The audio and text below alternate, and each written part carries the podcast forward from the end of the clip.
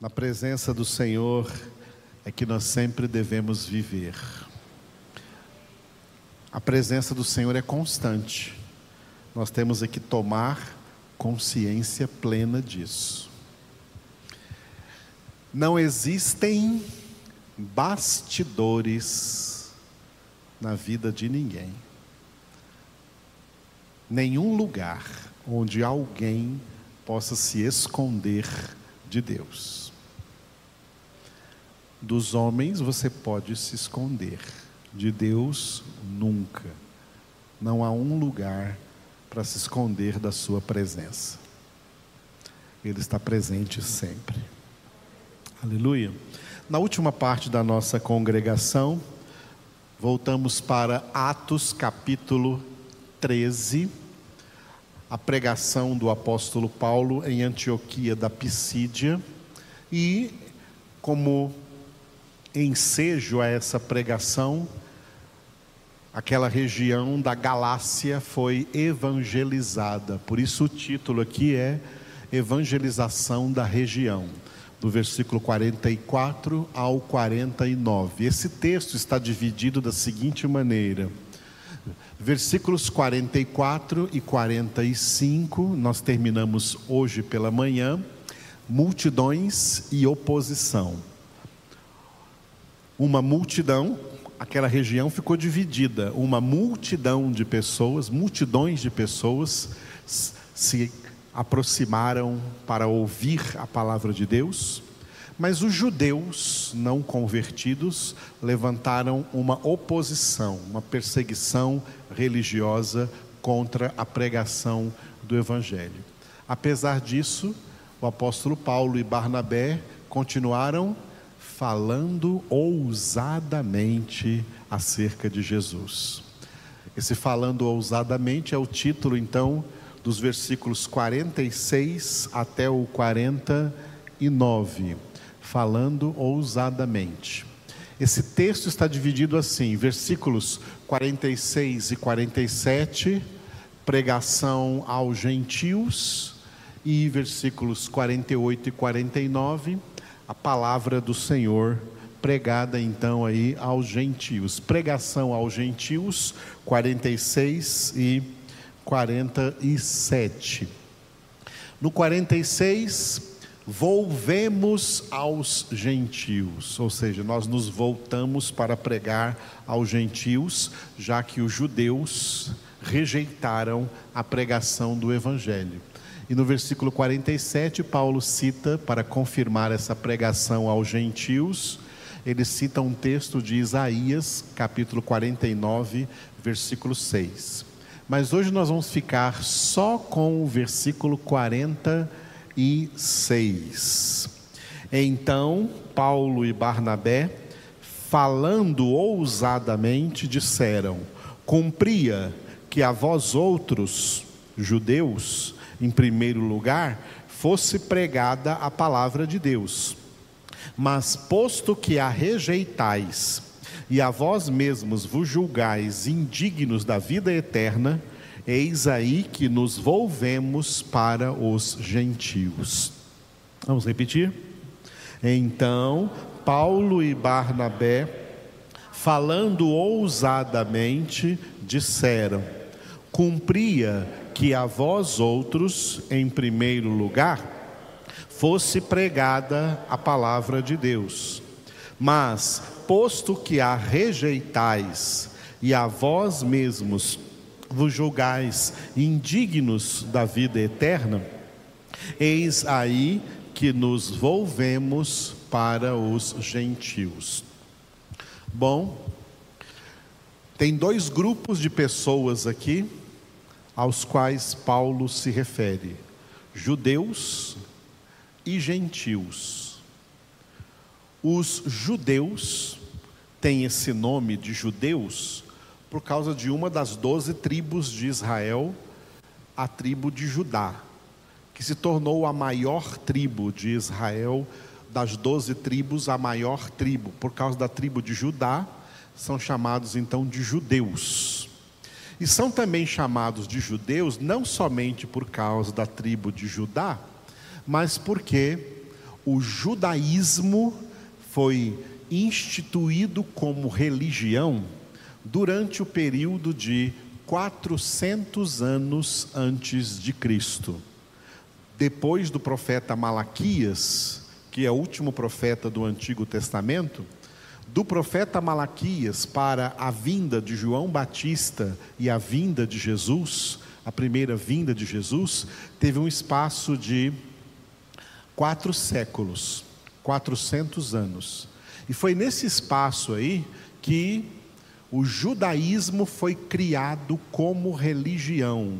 Porque no Antigo Testamento Deus não criou nenhuma religião, como no Novo Testamento também não criou nenhuma religião. Religião não é obra de Deus. Religião é obra de mentes desviadas de Deus. Deus é vida.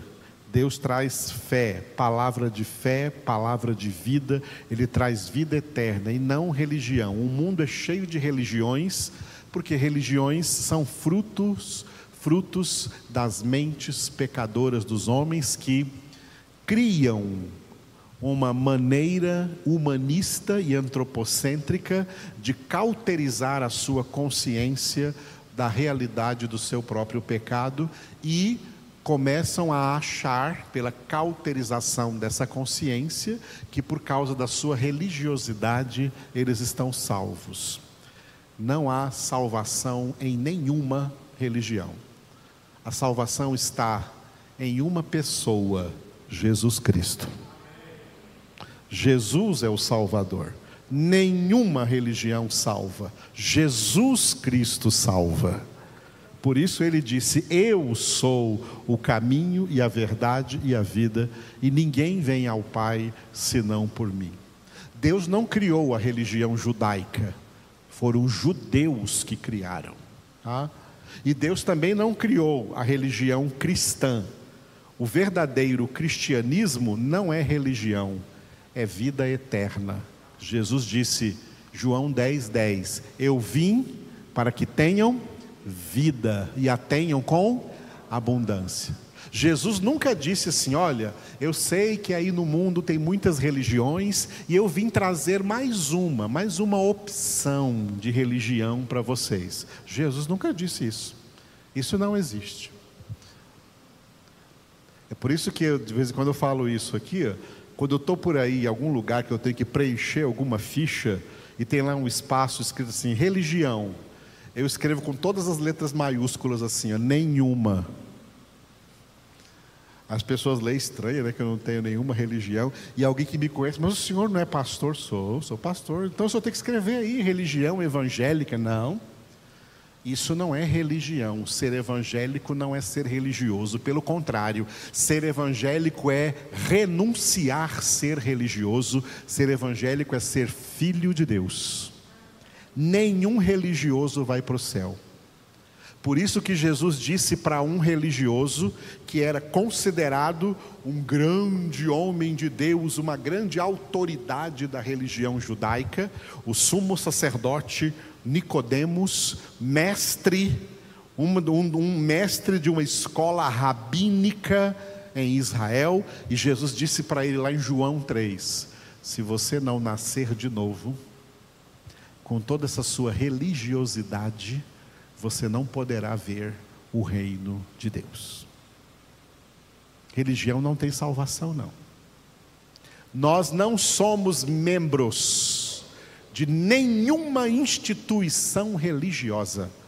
Nós somos membros do corpo vivo de Cristo. Nós não somos membros de nenhuma igreja. Nós somos a própria igreja de Cristo. O corpo de Cristo é a sua igreja e ele é a cabeça. Quem é igreja de Cristo? Quem obedece a Cristo, como os membros do corpo obedecem à cabeça. E são esses que vão estar no céu. O judaísmo foi criado ali, então, nesse período de 400 anos antes da vinda de Jesus. É por isso que você não lê no Antigo Testamento, por exemplo, a existência sobre a existência de sinagogas. No Antigo Testamento não existiam sinagogas.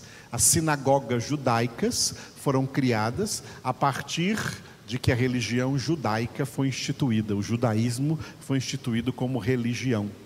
E aí, quando Jesus chega, ele já encontra Israel, além do templo de Salomão construído em Jerusalém, em todos os lugares, dentro e fora do país da nação de Israel, existiam sinagogas. Elas vieram por causa da instituição religiosa do judaísmo. Tá?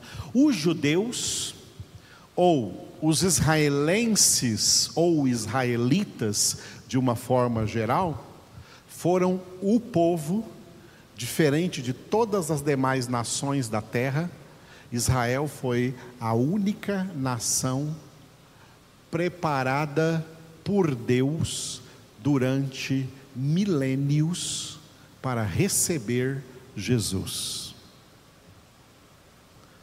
O que Deus fez com a nação de Israel, Ele não fez com nenhuma outra nação da terra. Nenhuma nação da terra recebeu a visita de tantos profetas, de tanta palavra de Deus, tanto anúncio da palavra de Deus, e todos os profetas do Antigo Testamento, desde Moisés, o escritor do Pentateuco, os primeiros cinco livros, até Malaquias, o último livro do Antigo Testamento, todo o ministério profético do Antigo Testamento é um dedo indicador apontando para o futuro, apontando para a vinda de Cristo, a vinda de Jesus. Nenhuma nação foi preparada como a nação de Israel para receber Jesus. E Israel foi a nação que rejeitou Jesus.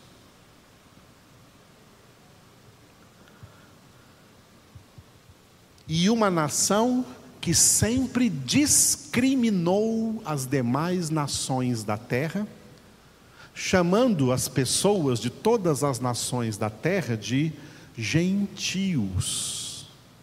Essa palavra gentios aqui representa todas as pessoas que não são consanguineamente descendentes de Abraão, Isaac e Jacó. São chamados de gentios.